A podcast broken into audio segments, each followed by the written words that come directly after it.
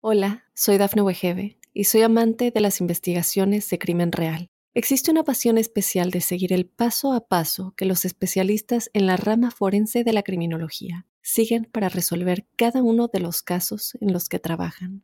Si tú, como yo, eres una de las personas que encuentran fascinante escuchar este tipo de investigaciones, te invito a escuchar el podcast Trazos Criminales con la experta en perfilación criminal, Laura Quiñones Orquiza en tu plataforma de audio favorita.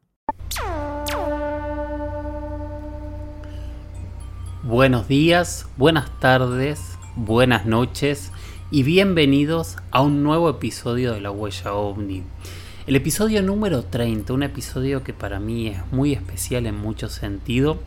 Eh, otra vez me toca grabarlo desde un hotel, esta vez eh, en la ciudad de Cancún, en México, donde estoy trabajando, donde vine a a, realizar varias reuniones por nuevos proyectos y me toca hoy desde una habitación con vista al mar estar grabando eh, este episodio. La verdad que me tenté, me tenté muchísimo de hablar de casos que tuviesen que ver con esta zona, de hablar de cuestiones que tienen que ver con historias mayas, de objetos caídos, por ejemplo en Ichmul, eh, aquí muy cerquita, no hace tanto tiempo.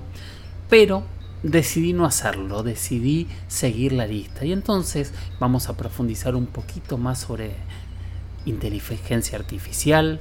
Vamos a hablar de una pregunta que para mí es fascinante, que es qué pasa con ese objeto eh, que apareció en tantos videos alrededor de la Estación Espacial Internacional y vamos a hablar de María Sintra en Brasil. Es un programa con muchísima, muchísima información y quiero meterme eh, rápidamente para poder empezar a analizarlo. Obviamente, eh, síganme en mis redes, recuerden seguirme en Instagram que soy arroba Jorge Luis S oficial, en Twitter que soy arroba Jorge Luis S 77 y mi mail que es las historias de George, las historias de George arroba gmail.com. ¿Para qué les doy mis redes? Para tres cosas básicamente. Que me manden las preguntas que quieren que respondamos en la huella ovni y por otro lado para que me manden audios con sus experiencias en primera persona. Eh, cada vez que yo tengo los pongo y para mí son sumamente valioso poder compartir las experiencias que ustedes han tenido, así que les ruego que sigan enviando estas experiencias en primera persona. Bueno, vamos a ir directamente con las temáticas porque hoy vamos a tener muchísima, muchísima información, creo yo. La semana pasada, en el episodio anterior, ese Rogues nos había pedido que analizásemos si eh, podía ser la inteligencia artificial el mejor eh, aliado o el mejor representante, el mejor representante para charlar con extraterrestres que teóricamente llegasen a la Tierra. Estuvimos haciendo un análisis profundo que en realidad fue hacia otro lado. Eh, hablé un poquito de la exopolítica, de qué es lo que plantea la exopolítica y quiénes deberían ser eh, las personas que, eh, que, que, deberían comunicarse según la exopolítica o representarnos y empezamos a plantear políticos, religiosos, etcétera, etcétera, etcétera, quiénes serían los mejores para hablar con nuestros supuestos visitantes, pero quedaba responder de alguna manera más profunda la, pregunta real que era si la inteligencia artificial podía ser eh, ese ente, porque ya no estamos hablando de una persona, eh, ese ente que nos representara de alguna manera para poder, eh, para poder comunicarse con, con inteligencias extraterrestres. Eh, para eso hablé con, con, un amigo, sí, le vamos a decir amigo, es una persona que conozco hace un tiempo, que él se contactó conmigo porque eh, éramos columnistas en el mismo programa de radio, después yo empecé a seguirlo, empecé a leer todo lo que tenía, todo lo que contaba, todas las entrevistas que fue dando. En Argentina en los últimos tiempos eh, terminó siendo el gran referente de inteligencia artificial, creo yo, él publicó un libro que se llama Cómo piensan las máquinas. Es tecnólogo, es emprendedor, eh, hace análisis de Big Data, de tecnología, ha estudiado eh, en, muchas universidades, hoy es profesor, eh, se ha relacionado con, con NASA, en fin, tiene un nivel de conocimiento muy muy grande y me parecía que era la persona para poder explicarnos si era la inteligencia artificial el órgano idóneo para comunicarse con una inteligencia extraterrestre. Él se llama Freddy Vivas. Les recomiendo que lo sigan, que lo busquen en redes, que busquen sus artículos, que busquen sus entrevistas, porque de verdad vale la pena escucharlo. Bueno, y vamos a escuchar qué es lo que tiene para decirnos Freddy Vivas sobre la inteligencia artificial y el contacto con inteligencias extraterrestres. Hola, soy Freddy Vivas, especialista en inteligencia artificial. Creo que lo mejor que podríamos hacer es eh, elegir un representante de la humanidad que sea un humano, no una máquina. Creo que aún con los errores y aciertos que tenemos los humanos, nos representaría mucho mejor que cualquier inteligencia artificial. En todo caso, podríamos tener una inteligencia artificial que sea asistente de ese humano que represente a la humanidad, que creo que es el mejor rol que puede tener.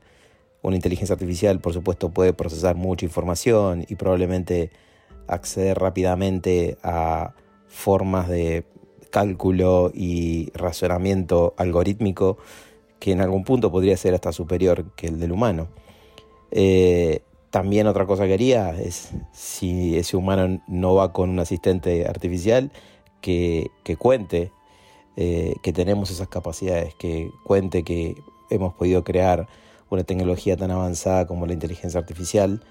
Creo que es representativo de lo que podemos hacer em, y cómo usamos la inteligencia natural que tenemos como humanos eh, para crear cosas y entidades tan inteligentes como la inteligencia artificial. Entonces creo que mm, además eh, de servir como un símbolo de nuestro potencial, em, está bueno pensar que la inteligencia artificial es una forma de contacto con algo distinto a nosotros, con una inteligencia distinta. Entonces creo que también es interesante analizarlo así nos acostumbramos a la inteligencia animal, a la inteligencia vegetal incluso, y estamos aprendiendo ahora a interactuar con un nuevo tipo de inteligencia, la inteligencia computacional o la inteligencia artificial, como todo el mundo le dice. Hola, soy Dafne Wegebe y soy amante de las investigaciones de crimen real. Existe una pasión especial de seguir el paso a paso que los especialistas en la rama forense de la criminología siguen para resolver cada uno de los casos en los que trabajan. Si tú, como yo, ¿Eres una de las personas que encuentran fascinante escuchar este tipo de investigaciones? Te invito a escuchar el podcast Trazos Criminales con la experta en perfilación criminal, Laura Quiñones Orquiza, en tu plataforma de audio favorita. Muchísimas, muchísimas gracias Freddy por, por tu conocimiento, por, por, darnos una mirada distinta. Y bueno, quien quiera seguirlo lo puede seguir, por ejemplo, en Instagram. Es arroba Freddy con i latina, guion bajo vivas, las dos veces con B corta. Bueno, vamos a pasar a nuestro siguiente tema, que para mí es un tema fascinante polémico, interesante y que tiene tanta tela para cortar que vamos a agregar algunas cositas para, para que esa tela o ese entramado sea un poquitito más complejo aún. La pregunta la hizo Rubén Márquez y él me dice, hola Jorge, gracias por tratar el tema. No sé qué tema es, pido disculpas. Muy bueno el episodio. De paso, va una consulta o si tenés información para otro podcast. ¿Qué opinas de ese gran cilindro que dicen ver en la Estación Espacial Internacional. ¿De verdad puede ocultarse algo de esas dimensiones? Sigo la huella ovni como siempre, abrazo. Gracias Rubén por, tu pregunta. Primero que nada me parece interesante contextualizar de lo que estás hablando. Durante el año 2022 y parte del 2023 diferentes internautas empezaron a encontrar en muchas tomas de la Estación Espacial Internacional una especie de cilindro muy grande, extraño, que estaba detrás de la estación. Primero se pensó que podía ser algún elemento de carga, algún tanque, algo que tuviese que ver y que estuviese relacionado con la Estación Espacial Internacional. Pero lo que empezó a llamar la atención es que especialmente este cilindro empezó a aparecer en tomas muy distintas de fechas muy diferentes y eso empezó a a llamar la atención sobre todo los internautas que veían y analizaban esta imagen y entendían que era algo que estaba fuera de la Estación Espacial Internacional por eh, la cantidad de tomas distintas en, donde aparecía y que no parecía eh, nada, era algo que parecía estar de manera eh, independiente pero siguiendo de alguna manera a la Estación Espacial Internacional. ¿Esto lo hace una nave extraterrestre? No, por supuesto que no. Pero obviamente empezó a llamar la atención. Uno de los videos, si quieren buscar, es este un video que grabó en el año 2022 eh, el cosmonauta rusa, ruso Oleg Artemiev.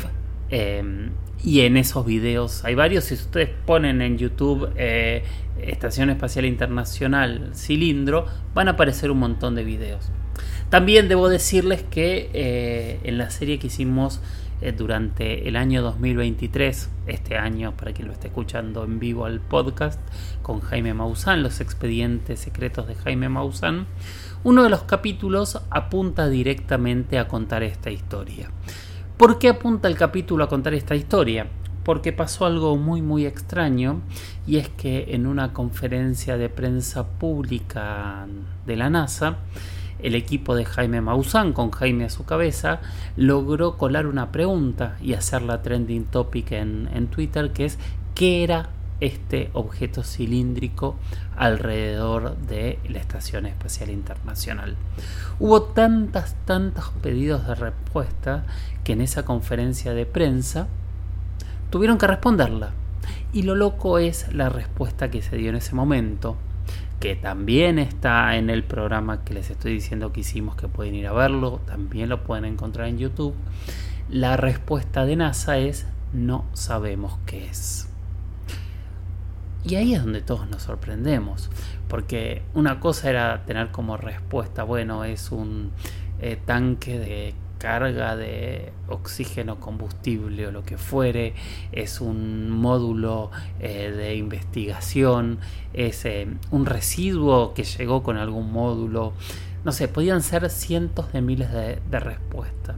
Pero obviamente la respuesta de no lo sabemos con un objeto eh, girando en torno a la Estación Espacial Internacional es lo que a todos nos empieza a llamar la atención.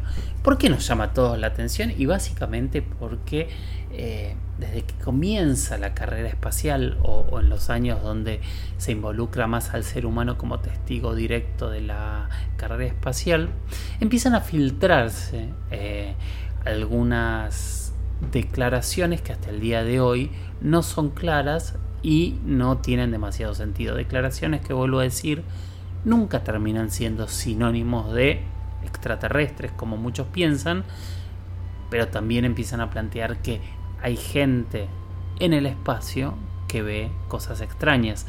De hecho, la, primera vez que hay una declaración de algo extraño ocurre en 1962. Por ahí hay alguna anterior, pero en 1962 John Glenn, eh, es lanzado en una cápsula y orbita la, Tierra tres veces.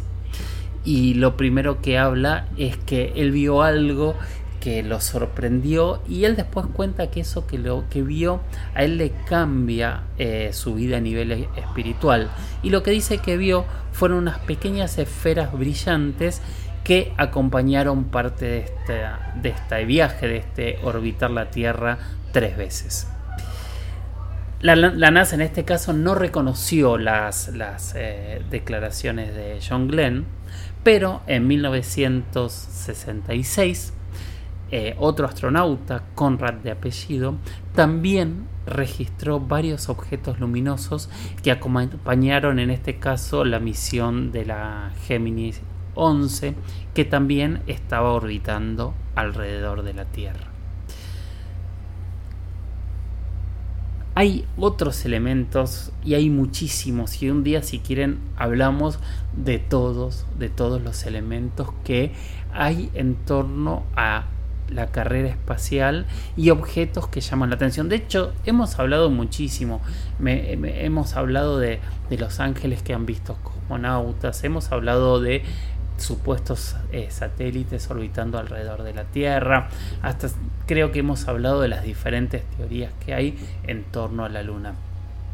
Pero hay un audio que hoy quiero escuchar y que quiero hacerles escuchar y que es un audio que durante mucho tiempo estuvo guardado y clasificado hasta que se dio eh, a la luz pública y se conoció.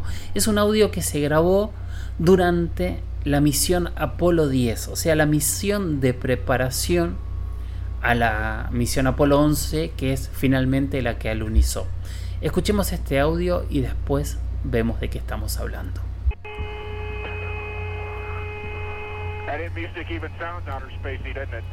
Ahí dicen, suena una música como en el espacio exterior. ¿Escuchan esa especie de silbido?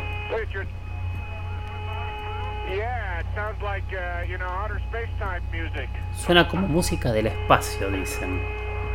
Escuchémosla una vez más en silencio.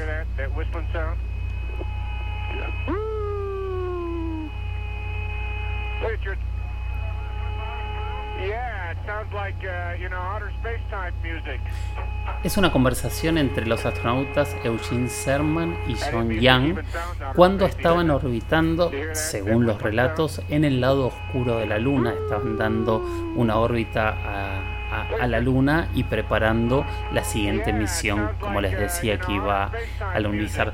También la emoción a mí me hace acordar tanto, tanto a, a la emoción que hemos visto en, otras oportunidades, como por ejemplo cuando este, los pilotos de, del avión de Sedena eh, se encuentran con esos objetos en el caso de Campeche en 2004 o los los audios de los pilotos de la Armada de la Marina de Estados Unidos cuando logran captar en los radares los objetos en el 2004, en el 2017, 19 y demás. O sea, esa emoción que parece no, no poder eh, disimularse es muy interesante. Bueno, eh, hice la respuesta un poco bastante más larga, pero me parecía interesante mostrar otros elementos que había alrededor de la carrera espacial y de esta cuestión que nos llama tanto, tanto la atención,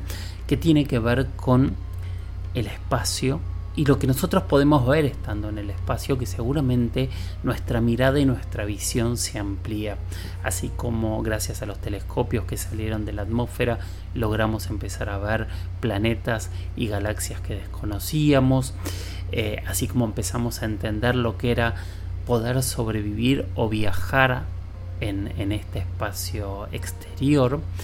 Eh, el estar ahí también nos abre nuevas preguntas, porque hay muchos objetos que al día de hoy no hemos entendido, no sabemos si son alucinaciones, si realmente están ahí, si son reflejos. Bueno, en este caso, por ejemplo, del objeto que está con la Estación Espacial Internacional, obviamente no es una alucinación Tal vez en algún momento alguien explique que era parte de la Estación Espacial Internacional, pero la verdad es que ningún experto al día de hoy lo ha hecho y de hecho en muchos videos tampoco está este objeto, entonces no es que aparece siempre como decir es parte de un brazo que se ve en ciertos lugares, porque también aparece en puestas de cámaras distintas. A mí me parece un enigma, me parece un enigma válido y me parece que es un enigma que deberíamos intentar dilucidar para entender qué es lo que hay detrás de este objeto, así como qué hay detrás de cada una de las historias de astronautas con objetos voladores no identificados. porque creo que deben ser las historias más importantes y que más debemos escuchar, porque realmente esa gente son los únicos de nosotros que hermanados a todos han estado fuera de, de nuestro planeta y seguramente han visto cosas totalmente diferentes a las que hemos visto el resto de los seres humanos. Que no necesariamente significa que han visto cosas, es, no, no estoy diciendo que todos los astronautas guardan secretos de contactos con naves extraterrestres. Pero sí hay muchos relatos de muchos que ven objetos que ellos no entienden. Y que a veces esas explicaciones terminan siendo ridículas, terminan diciendo, no, era un reflejo en el cristal que era tal cosa. Y cuando hay un reflejo seguramente es algo que por lógica se debería repetir muchísimas, muchísimas veces. Bueno, espero que, que la respuesta haya sido la que esperabas. Estoy viendo quién es el nombre, Rubén. Y muchísimas, muchísimas gracias por haber escrito. Ahora vamos a ir con la siguiente pregunta, que es de Stefan Queiros, que dice, relato muy, muy tobón. Eh, y me gustaría, eh, si no hablaste, me dice, eh, hablar del caso de María Sintra en Sao Paulo, Brasil. El 25 de agosto de 1968. Bueno, para hablar de este caso de María Sintra me pareció mucho, mucho más interesante eh, hablar con un experto y con un amigo que alguna vez ha participado en la huella ovni porque le he pedido varias veces hablar de, algunas cosas que él con mucha generosidad no, nos ha explicado. Eh, él es Tiago Lustichetti. Tiago es coeditor de la revista UFO, es presidente de la Comisión Brasileña de Ufólogos y es director nacional de MUFON por Brasil. O sea, realmente es una de las personas que más sabe del fenómeno ovni en Brasil. Obviamente hay muchos, hay muchos grandes investigadores en, en Brasil. Yo a Tiago lo conozco hace muchísimos años, lo entrevisté por primera vez hace mucho, mucho tiempo y aparte para nosotros tiene una enorme ventaja y es que habla español. Así que gracias Tiago y bueno, háblanos por favor de quién es María Sintra. En la madrugada del 25 de agosto de 1968, ocurrió un hecho en el Sanatorio Serafín Ferreira, en São Paulo, que por su aparición conmovió a la opinión pública, ampliamente difundido por periódicos y revistas del país. Cuatro meses después del incidente, la Sociedad Brasileña de Estudios de Discos Voladores entrevistó a principal protagonista del caso, Dona María José Sintra, en su casa en Caiçara, São Paulo. Según su testimonio, alrededor de las 5 de la mañana del día 25, se levantó y estaba rezando su oración diaria cuando escuchó ruidos extraños parecidos a un clic afuera, en el patio del sanatorio. Abrió la ventana pensando que era un auto, pero el cambio vio la figura de una mujer frente a la puerta del sanatorio. Dona María le dijo que esperaba y ella abriría la puerta. Se puso su bata de laboratorio y bajó las escaleras hacia la puerta. Como de costumbre, preguntó si trataba de una hospitalización. La extraña mujer respondió en un idioma desconocido y le entregó una botella de unos 20 centímetros de largo. Dona María pensó que la visitante quería agua y la llevó al bebedero automático que había en otro vestíbulo de entrada. Mientras llenaba la botella, notó las características de la misma. Parecía muy bien hecho y tenía cierta belleza. Después de eso, la visitante extendió una pequeña taza para recoger más agua pero Dona María no sabe de dónde la sacó. De repente estaba en la mano de la extraña mujer. Mientras El visitante bebía, Dona María dijo que allí el agua estaba buena, sin recibir comunicación alguna por respuesta. El visitante miró entonces con interés dos coches aparcados fuera, visibles a través del cristal de la puerta. Al notar la mirada inquisitiva, el testigo explicó que uno de los autos pertenecía al médico de guardia y el otro al administrador. Después de eso, los dos regresaron por el mismo pasillo. Cuando llegaron al patio, entregó la botella al visitante, quien tomó una mano del asistente y con la otra palmeó amistosamente la espalda de Dona María mientras pronunciaba las palabras embaura, embaura, embaura. Cuando el visitante salió, Dona María estaba a punto de cerrar la puerta, pero se detuvo al darse cuenta de que el visitante, en lugar de dirigirse hacia la salida, se dirigió hacia los partejes en dirección opuesta a la salida. Este camino la llevaría a los altos muros del patio. En este momento, una luz difusa se encendió sobre la zona del parteje. Dona María se dio cuenta inmediatamente de que se trataba de un objeto con la forma de pera que flotaba a casi un metro del suelo. En uno de los ojos de buen del objeto, Dona María vio unas manos activando dispositivos en un panel. Cuando el visitante llegó al objeto, este despegó emitiendo a los mismos estallidos que escuchó Dona María antes del episodio. Observó que en el momento en que el objeto se movía hacia arriba, informó que en ese mismo momento se produjo un apagón en todo el edificio del sanatorio Fejera. Muy asustada, Dona María cerró la puerta. Debido al susto, tuvo orina involuntaria y sudoración. Su ropa quedó muy empapada. Tan pronto como la administradora del sanatorio despertó, denunció el episodio. Él no creó el informe y ella se sintió ofendida por la reacción del administrador y su esposa. Dona María los llevó al lugar donde había caído el objeto y quedaron perplexos al encontrar dentro del sanatorio huelas de zapatos, tanto de Dona María como del visitante. Afuera, sobre el césped, había una depresión circular de hierba carbonizada de aproximadamente 2 metros de diámetro y 15 metros de profundidad. El Sistema de Investigación de Objetos Aéreos No Identificados CIOANE, que tenía en su estructura el Centro de Investigación de Objetos Aéreos No Identificados, era un organismo perteneciente a la Fuerza Aérea Brasileña, que se encargaba de centralizar los sucesos ufológicos. Recogió muestras del parte de césped que fue chamuscado.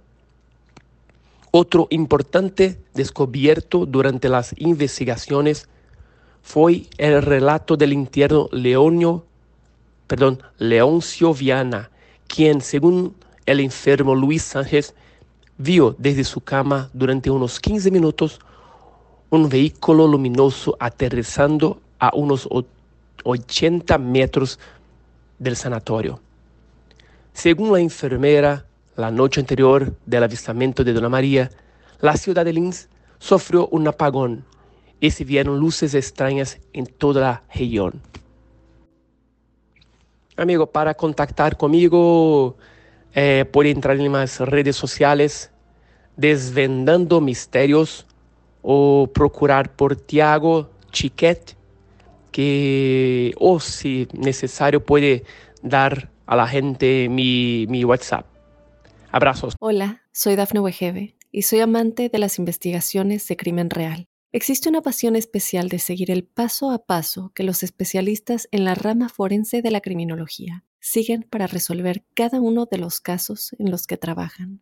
Si tú, como yo, eres una de las personas que encuentran fascinante escuchar este tipo de investigaciones, te invito a escuchar el podcast Trazos Criminales con la experta en perfilación criminal, Laura Quiñones Orquiza, en tu plataforma de audio favorita. Gracias Tiago, de verdad fue súper interesante. También recomiendo seguirlo, seguirlo en YouTube, seguirlo en Instagram. Eh, Tiago es, eh, aparte es, una persona joven, o sea, es una persona con un enorme futuro en el mundo de la ufología, no solamente de este enorme país que es Brasil. El tema de Sioani es maravilloso, es increíble, es otro de los puntos que me parece que en algún podcast, si alguien alguna vez lo pregunta, deberíamos investigar, que es toda la investigación oficial que hizo Brasil durante muchos, muchos años con investigadores, con dibujantes, con personal de campo, con mucha gente averiguando e investigando muchísimos casos ovnis en todo el territorio de Brasil. Y el caso de María Sintra me parece que de verdad valía la pena y me parece que eh, es un caso muy, muy extraño con eh, muchas aristas para analizar y, para entender, ¿no? Porque son estos casos donde casi hay algo que es donde se empiezan a mezclar eh, algunas algunos fenómenos que para muchos son fenómenos religiosos con el fenómeno ovni, ¿no? ¿Qué pasa cuando tenemos apariciones? ¿Qué son estas apariciones? También lo podemos profundizar, eh, por ejemplo, mi amiga eh, la investigadora, la periodista Lourdes Gómez, ha trabajado y ha investigado muchísimo, muchísimo en torno a las apariciones marianas y el fenómeno ovni. Vuelvo a decir lo mismo, si ustedes lo preguntan, podremos investigarlo en otro episodio. Estamos llegando al final de un nuevo capítulo de la huella ovni. Como siempre quiero agradecerles y quiero pedirles de nuevo que me envíen más preguntas. Tómense un momentito para enviar los temas de los cuales les gustaría que sigamos hablando. Tómense un momentito para grabar un audio. La gente que haya tenido alguna experiencia o algún familiar que la haya tenido porque esas experiencias nos enriquecen a todos y creo que hacen crecer muchísimo a la comunidad. Y también recomienden el podcast, intentemos agrandar esta comunidad para que seamos más cada día quienes lo escuchemos. ¿Por qué me gustaría que seamos más? Porque cuantos más seamos, más variedad de preguntas va a haber y más posibilidad de debates. Porque ustedes saben que por sobre todas las cosas lo que yo planteo es que no nos quedaremos con ninguna verdad absoluta. La duda, la pregunta es lo que nos va a movilizar para llegar a la verdad y de eso no tengo ningún tipo de dudas. Gracias por haber llegado hasta aquí. Gracias por escucharme. Gracias por estar ahí. Y gracias por seguir participando en este espacio que es de todos. Y mientras tanto, lo que siempre recomiendo, sigamos mirando al cielo, sigamos haciéndonos preguntas, sigamos intentando explicar absolutamente todo, pero no por la explicación en sí, no por la verdad absoluta, sino para poder quedarnos con lo que de verdad es una duda. Y esa duda busquemos explicarla a través del conocimiento, a través de escuchar y de conocer todo, pero si es una duda, dejémosla como tal. No todas las dudas necesitan transformarse sí o sí en verdades absolutas, porque hay muchos temas de los cuales nosotros realmente no sabemos nada y para poder llegar algún día a la verdad tenemos que dejar que esa duda siga madurando y tal vez entre todos algún día hallemos la respuesta. Nos seguimos escuchando antes del cierre, solo quiero hacer una pequeña aclaración que me parece que está bueno. A partir de esta semana voy a empezar a resubir los primeros episodios de la temporada 1 remasterizados, eh, con los audios acomodados, porque había muchos que se quejaban que había cosas que no se escuchaban, que realmente era así como para que la gente que es nueva y que empezó a escuchar el podcast ahora tenga todos los episodios para, poder escucharlo y inicia desde el principio. Quienes vienen al día, sepan que como siempre los domingos vamos a seguir estrenando el episodio estreno de la tercera temporada para seguir adentrándonos en los misterios. Gracias por estar ahí y nos seguimos escuchando. Chau chau.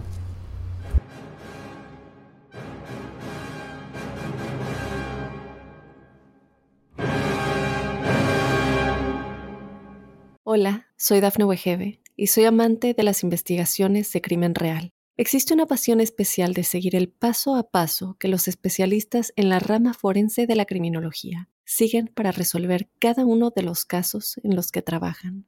Si tú, como yo, eres una de las personas que encuentran fascinante escuchar este tipo de investigaciones, te invito a escuchar el podcast Trazos Criminales con la experta en perfilación criminal, Laura Quiñones Orquiza en tu plataforma de audio favorita.